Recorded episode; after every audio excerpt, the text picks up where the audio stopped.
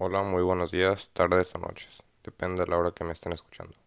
Yo soy José Antonio Zaragoza y el día de hoy vamos a platicar de la administración. Primero que nada, ¿qué tanto sabemos de la administración? O más bien, ¿qué es la administración?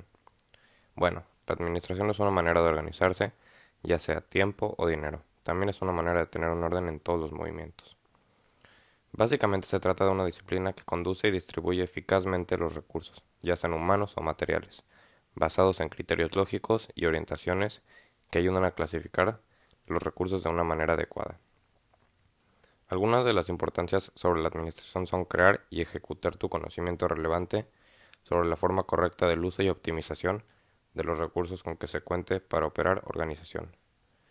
De, de, esta manera estaría permitiendo el crecimiento sustentable de la organización. La administración cuenta con varios principios, pero los más importantes son división de trabajo, autoridad, disciplina, orden e iniciativa.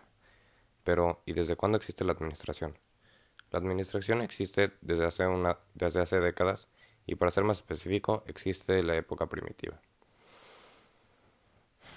Y bueno, tú estarás pensando, no puede ser, ¿cómo que en la época primitiva iban a crear algo así? Y déjame decirte a ti oyente de este podcast que así es. En la época primitiva nos aportaron a la administración y cuáles fueron las aportaciones de la época primitiva a la administración y cómo lo hemos reflejado en la actualidad.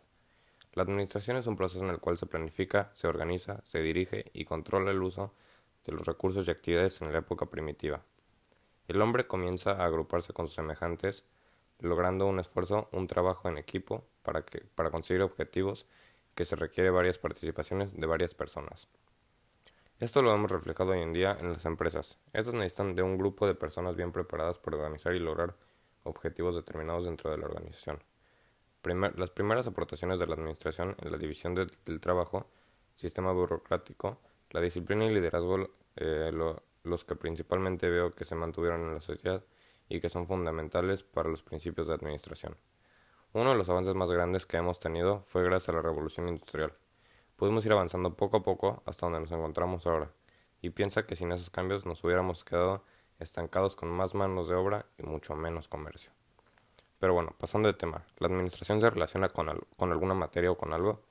Bueno, las ciencias sociales en la parte de la administración se relacionan de tal manera eh, de la que se necesita a la sociedad para poder ya sea realizar un estudio de comportamiento psicológico o en, eh, o en todo caso, por ejemplo, el derecho que regula de alguna forma de las leyes la forma mercantil o en el caso que se dé la situación.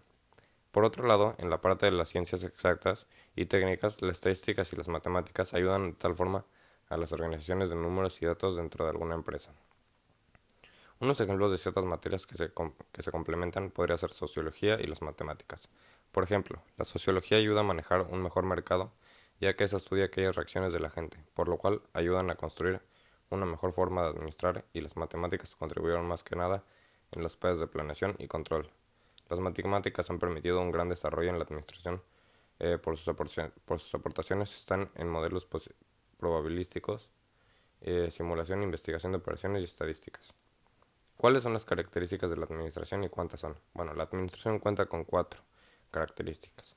Universalidad, especificidad, unidad temporal y unidad jerárquica. La universalidad se refiere a que la administración se encuentra a nivel universal y que en todos lados se usa la administración, se necesita para absolutamente todo. Por otro lado, la especificidad nos dice que la administración es una ciencia muy específica y con eso se refiere a que no se confunde con otras áreas ni materias. La unidad temporal esta, indica el proceso de la administración es interactivo y dinámico. Y por último, por último, pero no menos importante, la unidad jerárquica. Esta nos da a entender que hay niveles jerárquicos dentro de la administración, por lo que hay varios puestos en la administración. Y pues con esto dicho, sería todo eh, por el podcast de hoy. Espero les lo hayan disfrutado tanto como yo.